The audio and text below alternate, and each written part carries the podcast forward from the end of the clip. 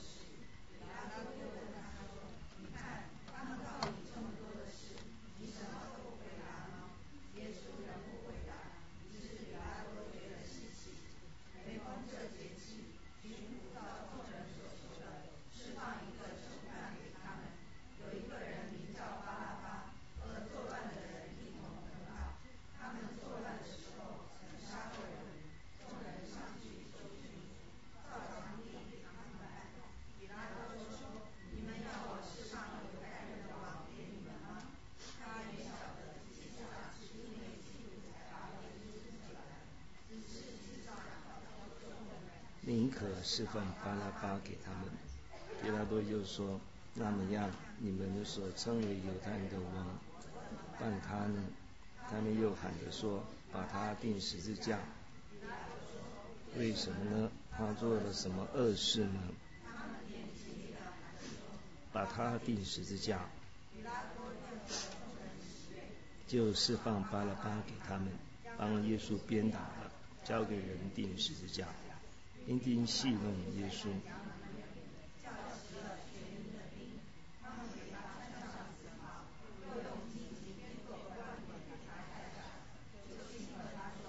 恭喜犹太人的王啊！用了一根苇子打他的头，屈膝拜他，只袍穿上他自己的衣服，带他出去。厄古利奈西门就是亚历山大父亲，从乡下来，经过那地方，他们就勉强他同去。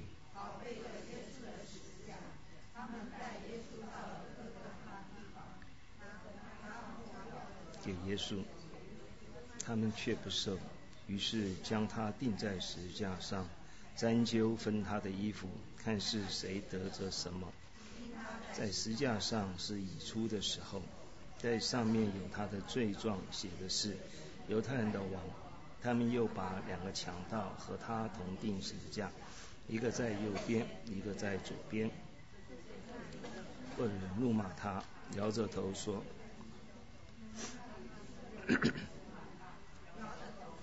哎，你这拆毁圣殿，三日又建造起来的，可以救自己。”下来吧，祭司长和文士也是这样戏弄他。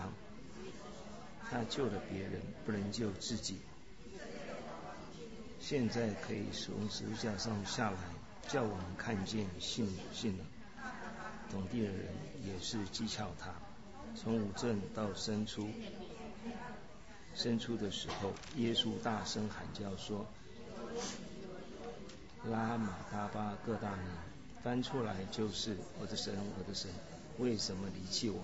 旁边站的人有的听见就说：“看啊，他叫伊利亚。”有一个人跑去，给上给给他喝，说：“且等着，来不来把他取下？”耶稣大声喊叫，气就断了。店里的麦子从上到下裂为两半。对面站着的百夫长看见耶稣这样喊叫断气。这人真是神的儿子。好，谢谢各位姊妹。这段圣经我读过很多遍，但是从来没有一个时候像最近在读它的时候感受极为深刻。四福音书，我一直认为哈，这是个人的个人的感受，每个人不见得一样哈。总觉得马可福音就这么短，又这么简单。不像马太福音，不像约翰福音，甚至路加福音那么样的有分量吧？或从这个角度来讲，可是最近就是 从去年，不知道为什么，我突然觉得马可福音的这一段经文，在我生命当中产生可以说是相当大的震撼。圣经上的话，当你花时间去读的时候。很多时候，我就觉得好像只是一个白纸上写了一些的黑字，除非有一天 那句话在我生命当中能够落实成为一个 touch 我心的事情，否则的话，好像这些话就是一些很有道理、很有智慧的话。我举一个例子哈，在很多年前，我在很多场合我都分享过，但那并不只是这句话，就是。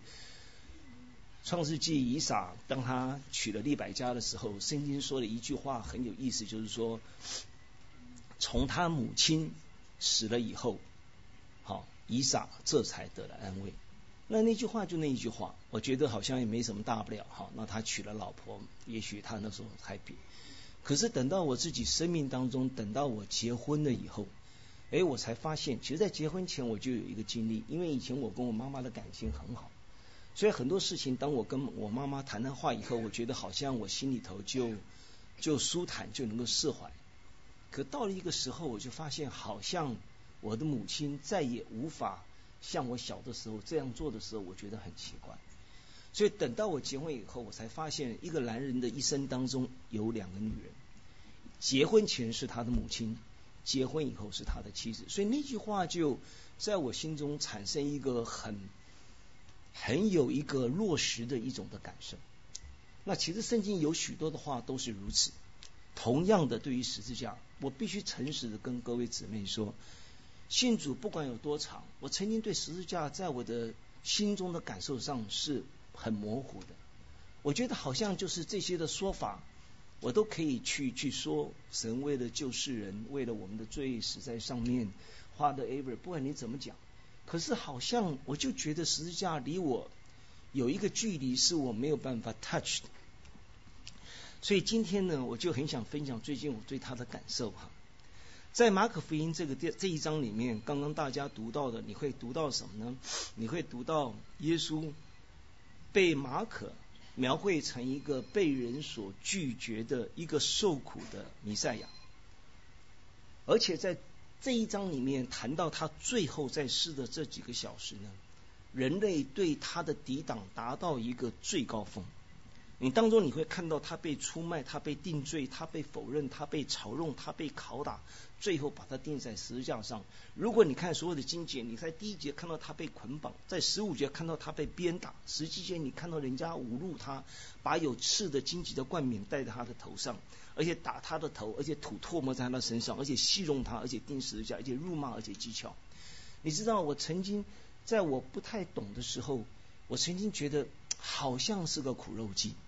好像神 somehow 有一些事情，你看到的时候，你当然不会没有感动。可是，他到底他要告诉我什么？在十字架上，你看到那个孤单、扭曲，而且饱受折磨的身影，而且钉子钉过他的双手跟他的双脚。而且当你刚刚读到的时候，他被兵丁鞭打的时候，听说罗马的那个鞭子上是带有刺的，所以他的背部是血肉模糊模糊的，他的四肢悬挂在上面，他要支撑那个重量，他最后是变形的。然后最后他有一个祷告，是我的神，我为什么离弃我？他的门徒离他而去的。那那样的光景，你知道有很多人用音乐、用戏剧想要描写。啊，因为我这边不能控制哈，我想，啊，我想先不要打这个 slide 好不好？我要让你们看的是啊，有几个影片，这边不容易放哈。我认为放出来对大家没有看过的人会有一些的帮助哈。天韵写了一首歌哈，叫做《最痛的时候》。当你听的时候，那个歌词里面的描写，对很多人来讲，你会被他的音乐所有某种程度的感动。如果你在看那部电影《The Christ》，《The Passion of the Christ》。有些的地方你看到你那个残忍，你会觉得你还是会有某种程度的被他的悸动，好，有吗？好，没有关系，好，没有关系。有一个受苦之路，哈，拍成一个影片，然后用用那种 Spanish 来唱的，就是 Via 呃这个 Doroso。你在看的时候，但是我跟各位姐妹讲，当我这次在好好在读马可福音，在好好在面对十字架来思想的时候。我觉得人用任何的办法都没有办法描写描写出耶稣当时的惨状。你没有办法。如果他能够描写那种惨状，我觉得那是绝对绝大多数人是不宜看的看的镜头。不要说是孩子，我认为那是残忍。如果你去看所有的那个描写的话，但而且我觉得有一个东西非常重要的就是。不仅在外面身体上他所受的那个伤痛，今天的人无法完全的描写。我觉得更重要是他内心的那种伤痛根本描写不出来，因为没有人可以理解一件事情，就是在那个当下，圣父跟圣子从亘古到永远以完美的爱合而为一的那个情况，在十字架上的那个 moment，它是被撕开的。也许我们可以某种揣摩，我不知道你曾经有没有一个 OK 了吗？那放一分钟好不好？可不可以放一分钟就好？我不想放他进，听听他的歌。他们想描写耶稣当时的光景。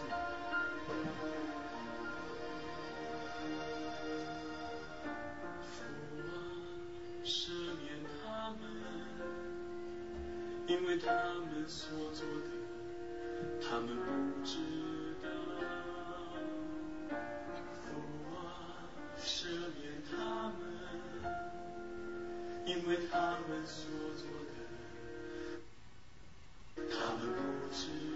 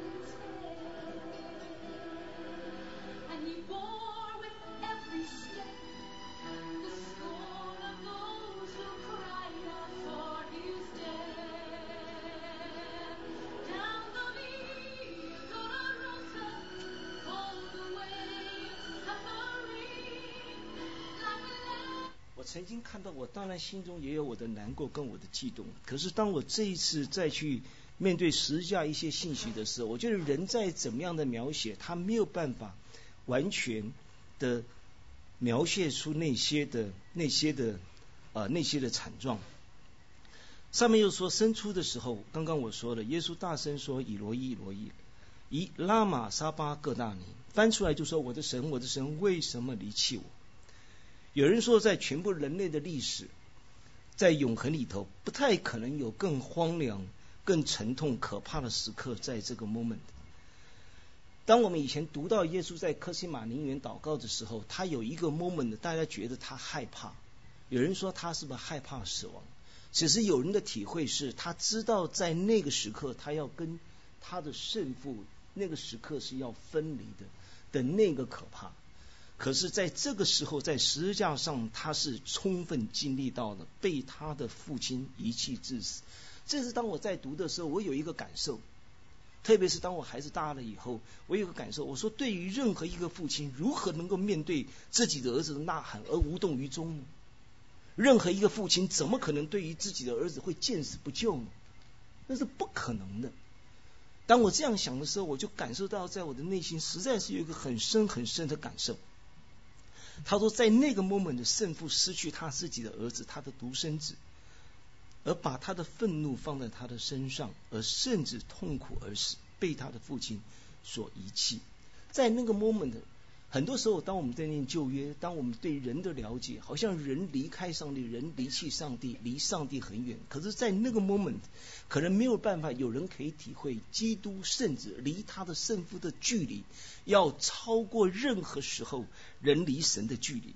然后耶稣他就断，气就断。好，耶稣死在架上，这么多年来，我们说他就是为了救我们世人，这只是一个白纸在。黑字上写下了一个道理嘛，它只是一个说法嘛，它就是一个道理，它就是一个一个人家所所传说的故事嘛。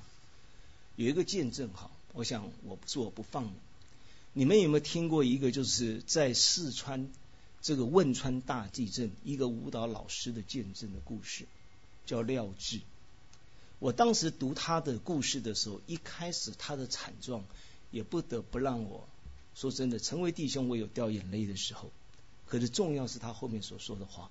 我想你们读过他的见证，你们知道，当他在四川汶汶川大地震的时候，他说在当天的早上礼拜一，因为他是一个舞蹈舞蹈老师，他放假在家里头。那他的女儿是十一个月大，正在学走路，他的婆婆也在家里头。当他看到他家的电视在晃动的时候，他感受情况不对。然后当他要去拔插座的时候，他发现他旁边的楼房已经垮掉了，所以他直觉上一个母亲的那种直觉，他马上寻找他的女儿，发现他的女儿跟他的婆婆就在他的后面，他就趴在他们的身上，就在那个 moment，他的楼层也垮掉了。他说他的楼层是四层楼，他住在三楼。等到垮掉了以后，他马上叫他的女儿，没有回应。可是，在那么巨大的变动当中，他心中某种程度，他大概知道发生什么事情。他的婆婆还活着，当他跟他婆婆之间的对话，彼此勉励。后来，在一段时间以后，他就听到上面开始有人在搜救。但是，听到有搜救，经过一段长的时间，你如果听他的故事，他也很沮丧，是没有办法，因为他们当时以为他上面还有生命，所以他们不能够马上开挖。直到最后确定它上面已经没有生命迹象的时候，才才开始开挖它上面的房子拿掉去救他。他说，在经过十个多钟头之后，他的婆婆开始很严重的打嗝，之后就没有声音。所以在那个 moment 呢，他曾经想过，他宁愿死在那里。他之所以还能够活下去，是因为他的爸爸在上面，曾经有余震。你听他的故事会让人掉眼泪的。曾经有余震，他的爸爸不愿意离开。人家说你这个老头怎么这么顽固？他在下面听到他爸爸说：“下面的不是你的女儿，是我的女儿。”所以在那个 moment，他觉得他要活下去。所以等到确定他上面没有生命迹象的时候呢，上面没有生命迹象的时候呢，他们开始开挖，开挖到他的时候，他是怎么出来的？他说他的那个痛，他相信人是会被痛死的，因为他的脚插进了钢筋，他们没有办法，没有时间去做太多的处理，硬是把它拔出来的，血肉模糊。出来之后，医生说你马上要截肢，因为你不截肢的话，你的坏血进到身体，你就你就死掉。他说在那个时刻，你听他的见证。他说他相信人是会被痛死的。好，我要长话短说他的 story。之后他截断了双腿。后来他的先生因为每次跟他见面，面临不了这个伤痛，而最后跟他离开。后来在他的复原当中，他很高，他很幸运的，他认识了一群基督徒，他开始读圣经。他读圣经对他帮助的一句最重要的话，就是一开始的时候，就是有人那个就是那个楼房倒塌，有人死掉，有人问耶稣，这些人死是什么原因？是因为他们犯罪吗？他他爸爸是犯，他的父母犯罪，怀疑耶稣说不是，是在这件事情上显出上帝的荣耀。因为他的遭遇让他很多的亲人跟他谈的时候，一定是你上辈子犯的罪，一定是你花了一本犯的罪。他说：“我的天哪，我上辈子我都不知道是真是假，我为什么我上辈子犯的罪，我今天要遭遇这样的遭遇？”最重要是他后来发生的事情是，等到他在复原的当中，在站起来过程当中，那个艰难是超出他的想象。他有一天他说，当他读圣经的时候，他好想把圣经撕掉。当我听到这个的时候，我觉得他的感受是对的，因为他觉得圣经上所说的话，尽管再有智慧，尽管再有道理，可是对他毫无帮助，毫无帮助。他直到读到什么地方？以赛亚书五十三章。以赛亚书五十章在写什么？在写耶稣的十字架，在写耶稣的死。他为什么得到帮助？他的心平静下来。他说：“那个不是安慰，那个不是鼓励，而是他说上帝懂他。他说上帝知道他，这个神知道他的痛苦。那个是个 he。”你知道，很多时候在我们，我不知道你关怀过没有？很多人其实你甘慰的话、鼓励的话，其实都无济于事，都无济于事。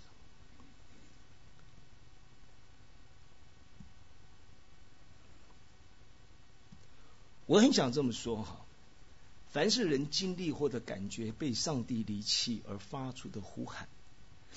或者因为一些事情在他生命中的发生，他发现上帝的没有办法回应。我告诉各位，都应该可以在耶稣基督被定的十字架当中找到回应。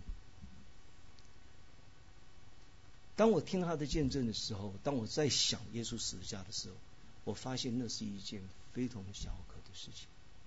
也许你我今天所遭遇的还没有到达那样的程度。我们对十字架的认识仍然不够深刻，但是我要说的是，所有的这一切都能够在耶稣被钉的十字架中找到回应。你知道，我们人哈做了很多的事情哈，其实是帮助不大。我们曾经解释受苦是人类自由意识的结果，我们也会说人类的受苦是因为你犯罪的结果。我们也会说，人类的受苦是成熟你必须所付下来的代价。可是你们承认不承认？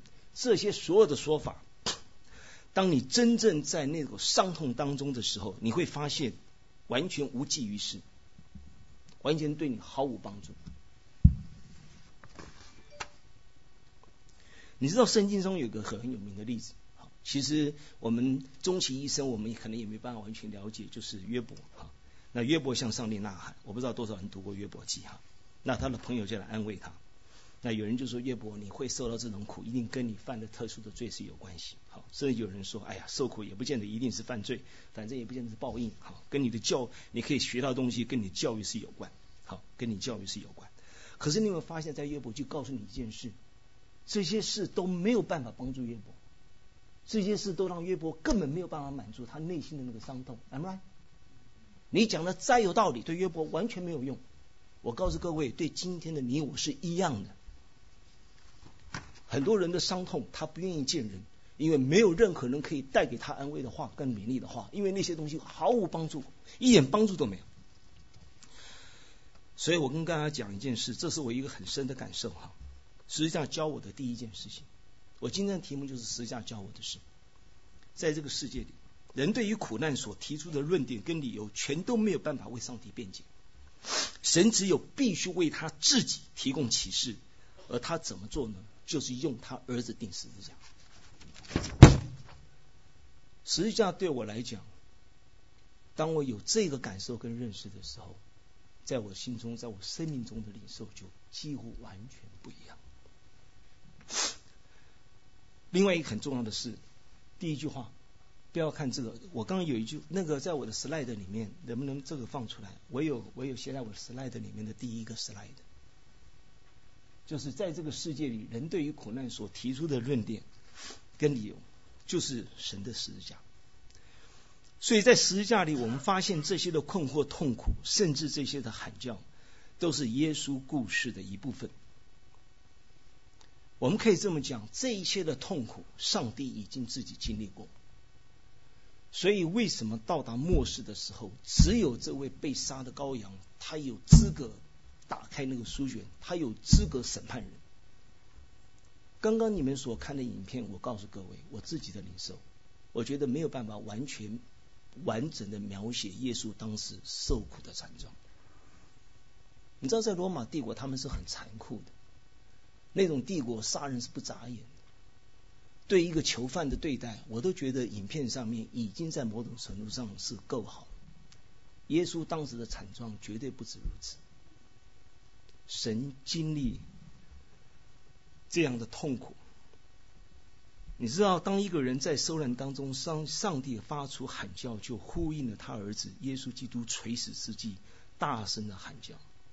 在这个时候，你们会发现，上帝不再是一个隐藏的上帝，跟人作对的上帝，而是一个人可以对之喊叫的上帝，而且在一种深刻的意义上是人性的上帝。我跟各位分享一个见证。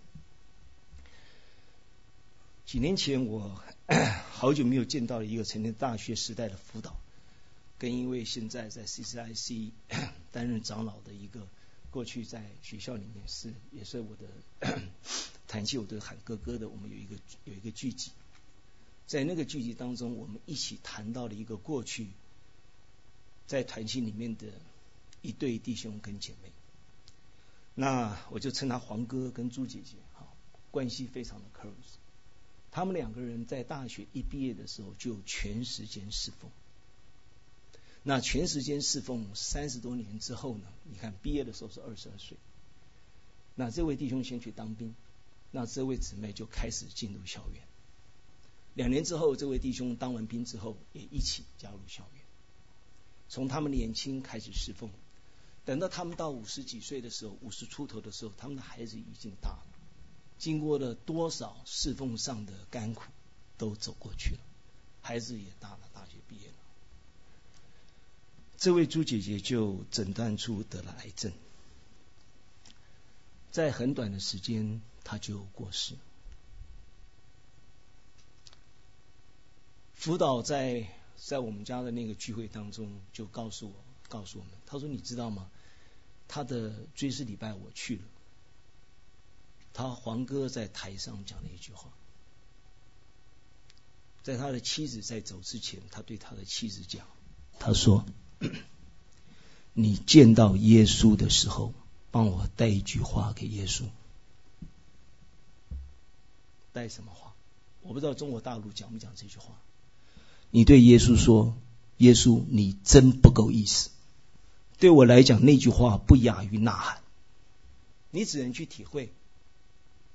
我侍奉你三十多年，你在这个时候把我的妻子带走。你要他如何去面对这样的困境？我跟大家讲，美中短宣的时候呢，在 North Dakota 有一个教授，那个教授有一年我们去的时候，他非常伤痛。他伤痛的原因是他的先生也得癌症过世。过世本身没比就是会让人伤痛，但是令人更伤痛的，跟这个情况有类似之处，就是他们很热心的侍奉神，从中国大陆来的，他们孩子已经读大学，他们觉得他们可以更好好的侍奉神。就在这个时刻，他先生走，这个妻子没有办法从当中走出来。我记得那一年去的时候，他这个伤痛，呃，我们有聚会，然后我们去的长老也分享他自己本身所遭遇的伤痛，但是我发现无济于事。第二年我再去的时候，我发现似乎仍然他走不出来，我只能想，也许他夫妻的感情真的好到一个程度，他真的是没有办法释怀，他没有办法了解。第三年我去的时候，我就分享这位黄哥的见证，我分享给他听。那天中午我们在离开的时候，他找我，他说：“崔弟兄，你今天讲的帮助我。”我当时的感觉，为什么共鸣？所以我要告诉各位，今天无论在世界上的人受什么样的苦难。受什么样的伤痛，在十字架上你都能够找到共鸣。人要的是那个共鸣，安慰的话无济于事，勉励的话无济于事。如果安慰勉励的话有用，你的伤痛不够大。实际上教我的另外一件事情是，马可福音记载这位百夫长，他看见耶稣断气。你知道周围的人是干什么？你下来呀！你下来让我看见你就是神，Am right？这些人有什么错？这些人是对的，因为人是要看见，我要看见神迹，我要看见事实。你不觉得很特别吗？你知道当我在读这一章的时候，其实我那天在姊妹不是在姊妹会，我那天在祷告会已经有一点点的分享，就是在于是。我发现百夫长，我真是佩服他。在所有的人在嘲笑耶稣的时候，当所有的人在在污蔑耶稣的时候，百夫长竟然说：“这真是上帝的儿子。”他怎么看？大家都看到了那个景象，周围不是只有他一个人，他怎么看？我曾经在神的面前，我祷告，我说：“上帝，你给我百夫长的眼光，好不好？当人都看不见上帝的时候，不管是什么光景，你给我百夫长的眼光。”马可福音突然间对我来讲，成为一卷非常重要的诗卷，就是因为这句话：当周围人都看不见上帝的时候，当耶稣喊叫上帝不回应的时候。百夫长说：“这就是上帝。我们如何能够认识神？有很多看得见的事，我们人类可以去看，am right？受造之物、属灵的经验，还有神迹。但是我要说，实际上告诉我一件事情：这一切并不能够完全显明上帝。他们可以显明上帝的某件事情，但不是全部，不是全部。如果我们不能够借着看得见的事物来认识，那要怎么认识他呢？”我再次回到十字架，就是十字架。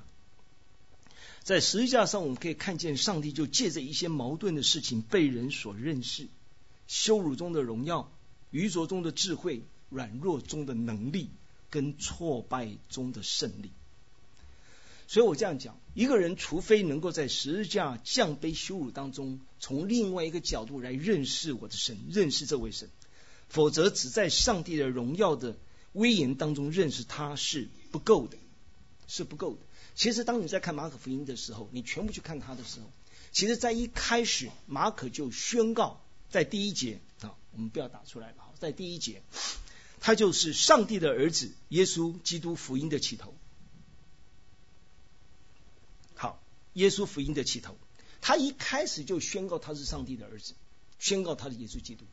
然后在十一节的时候，你去看的时候，天上就有声音说：“你是我的爱子，我喜悦你。”就一路铺陈。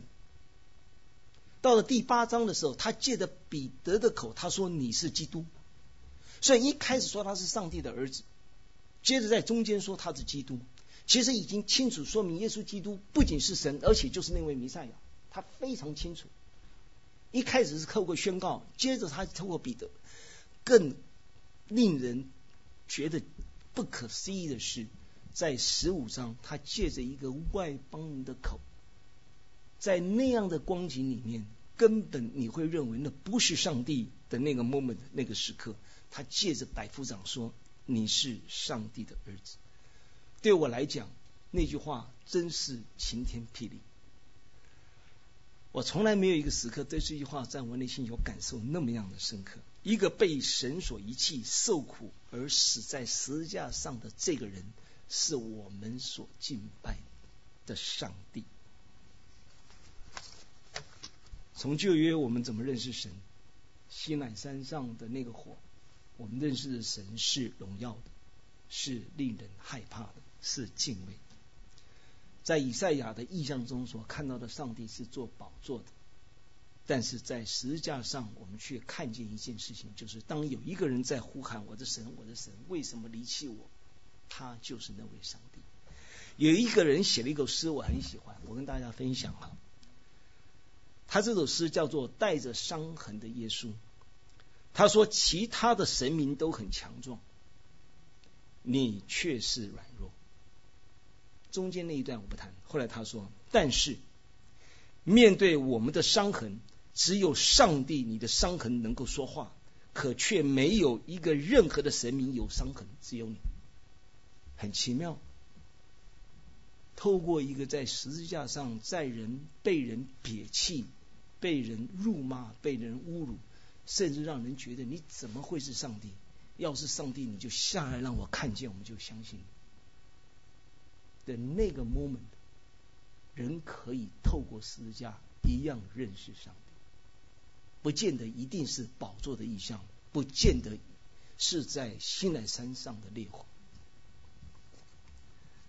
那这么说好了，在十字架上那孤单扭曲、饱受折磨的身影，钉子穿过双足双手，背部血肉模糊，四肢悬挂变形。额头因为荆棘的冠冕，鲜血直流，好像被神完全抛弃黑暗之中的这个耶稣，才是我们的上帝。世界上没有任何一个神明是这样的神。当然，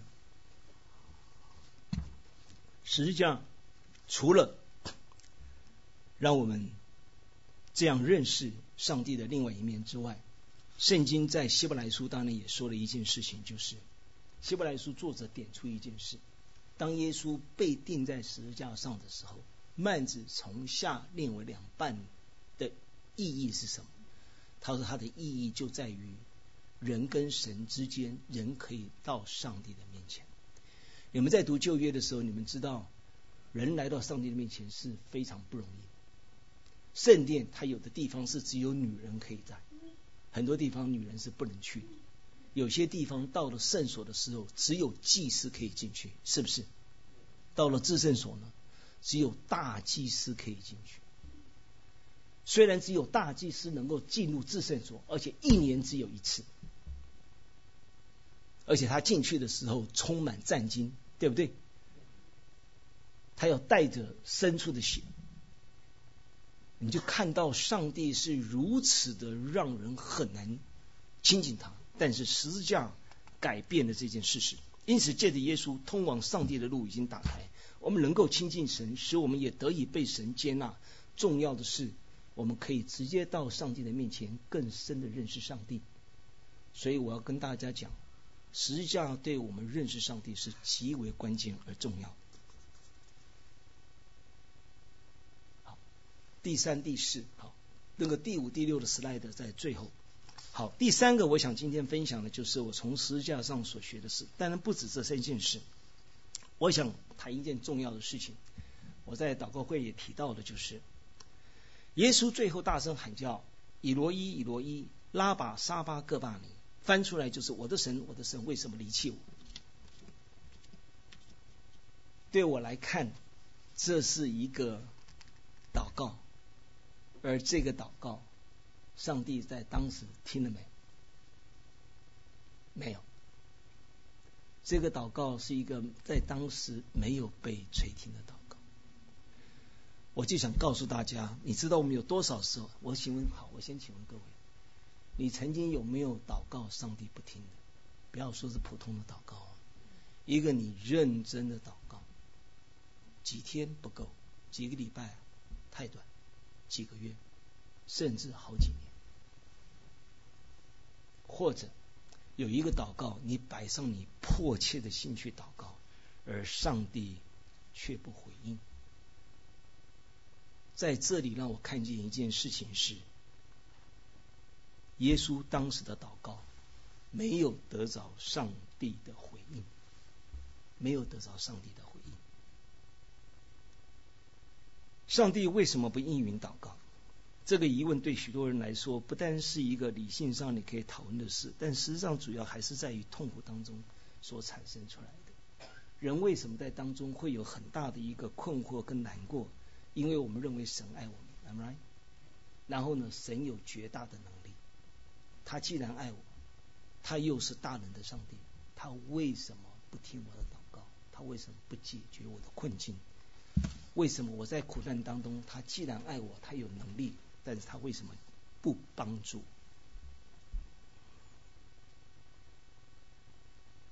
在这里，我们看到一件事情：经历被上帝全然离弃的这一位钉在十字架上的耶稣已经复活。当时耶稣祷告，上帝没有听，am I？如果你在当场的人，你会什么样的感受？结束了，对不对？为什么结束了？马可福音记载的很有趣，其他福音强调耶稣的得胜说成了，马可福音这边记载什么？他断气，断气的就是什么？就是死。Am I？当你看到耶稣死了以后，他断气，你会觉得这个祷告上帝没有听。为什么？因为结束。在这里，我跟大家分享一个我自己的见证。那天我在祷告会当中，我谈到了。我有好多的见证，其实有机会跟大家分享。你知道，当我当兵的时候，我在金门当兵的时候呢，对，有一个比较大的见证，但是需要长时间，我不分享。那是在之前。那在之后呢，我在军中退伍了以后呢，我就回到台湾。如果从台湾来的人，可能比较了解台湾的情况啊。那我回到台湾的时候，我忘掉在四月还是五月，我们退伍的时间好像是四月。那我那时候因为在金门当兵，所以有一个麻烦，因为你知道在金门，如果当时你们对台湾了解，在金门当兵，我们就没有办法回台湾。所以那时候因为我想出国，所以对于出国的人，很多时候人家就利用在大四的时候就准备要出国。但是我们要当兵的人，有时候我们就说哦，当兵的那段时间你也可以准备。准备的意思就是你要参加很多考试，像托福考试，像 GRE 考试。但那时候我在金门当兵呢，我就没有办法参加这些考试。所以我只有等到退伍之后回台湾，我才有办法考试啊。这样子说来，我就要耽误一年。所以我那个时候呢，人家就给我一个建议，他说：“哎，那我告诉你哈，你最好找的工作要让你有充分的时间准备你的出国。那一个很好的工作是什么工作呢？就是在学校当助教，好，又轻松又好。那主要的工，主要的不是工作，主要的是可以做你要出国的准备。我听了以后，我心里就哎呀，很好。”我这个人就是有时候有固执哈，这个东西有机会大家再分享哈。我就哎，助教我就非做助教不可，其他的都不做考虑。那我那时候呢，哈讲句笑话哈。那我毕业的时候我就觉得这助教一定是我的，因为我毕业第二名哈上我的系。那第一名去读研究所，好，所以他不会回家当助教，因为他毕业以后他研究所毕业以后就要去当兵，所以呢我就觉得助教一定是我。长话短说，可是呢。我不知道我的系啊是系跟这个所啊是分开的，就是系主任跟所长不是同一个人。所以当时我回到系上呢去说，哎，我要回来当助教啊，我去去找那个所长。那所长因为教过我，哦，他很高兴，他说，哦，那你要退伍了，那你要准备出国，我们欢迎你啊。就万万没有想到，助教的决定是系主任决定。后来呢，等到我觉得呢，已经呢都觉得没有问题的结果，我得到的消息是我朋友告诉我，他说，哎呀，崔宇生你糟糕。我说怎么糟糕了？系主任不喜欢你，我说为什么？他说因为你没有找他。我说我找所长不是一样吗？他说你错了，助教的决定是在系主任手上。我去找他了，他呢？你说有没有这种老师？也不看我一眼，竟然跟我的回答是说：教过你的才是你的老师，没教过你的就不是你的老师。你想，我内心真是冤枉，就是因为没拜访他。好了，那怎么办？很简单，我信耶稣，我祷告，明白？而且我告诉各位，我过去的祷告比现在认真的多。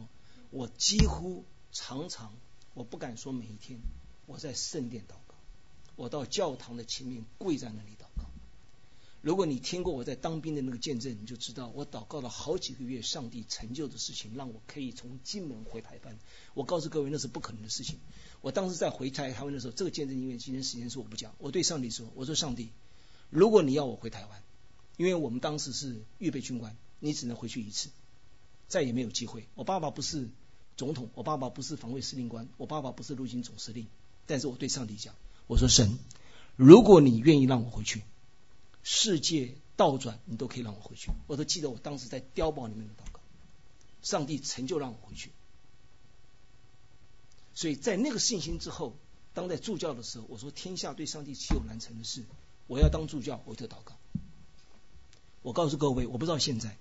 当时在台湾，所有的公务人员的开始的新年度是七月一号，所以六月三十号，所有的人是要完全决定、完全定案。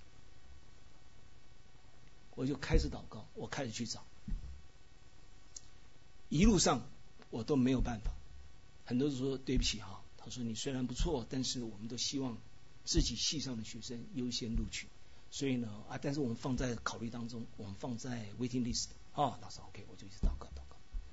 我告诉各位，六月三十号到，当天早上八点钟，一路下来到五点，没有人打电话，意味什么？结束了，game is over，am I？就像耶稣，我的神为什么？我的神，我的神，为什么离弃我？他断气了，他死了，一切结束。我告诉各位，我不知道是六号还是十号，我记不清楚了。新竹交通大学的系主任打电话给我，他说：“崔同学，你还要不要当助教？”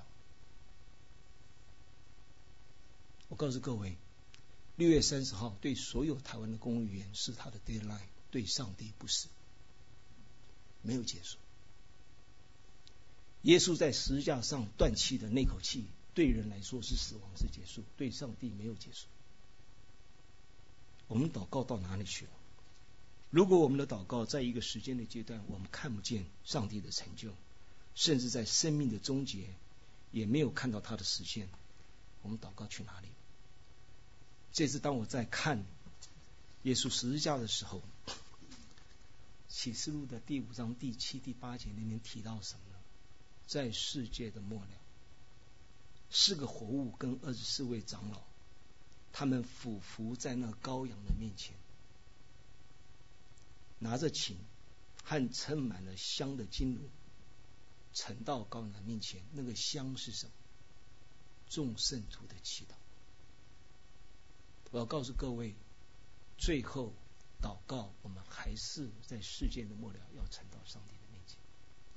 当你在看第八章的时候，在上帝的审判在最高峰的时候，那边仍然提到众圣徒的祷告。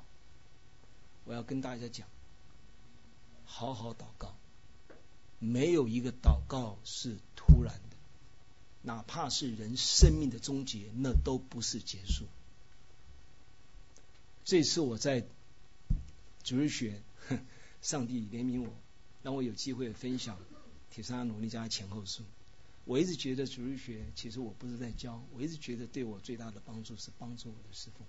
再一次让我好好去思想，棺材不是人生的结束，因为基督要再来。铁砂努力家前后就不断的强调基督要再来的事。对很多人来讲，棺材中旁旁普普通人都讲，棺材是盖棺论定。来，什么叫盖棺论定？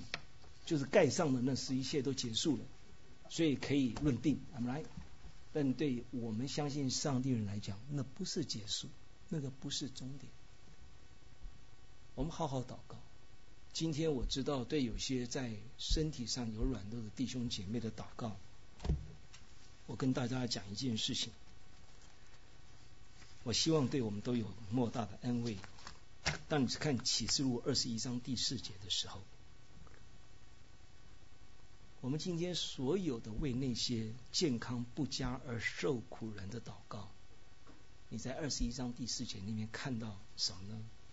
有一天，上帝让这个世界不再有死亡，不再有病痛。不要以为目前的祷告。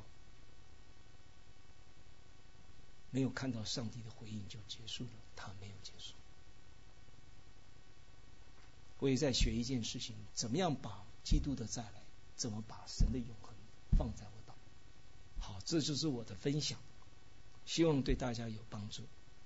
我希望，因为说实在话，这段时间当我认真去面对思想这些事情的时候，我发现实际上这么多年之后。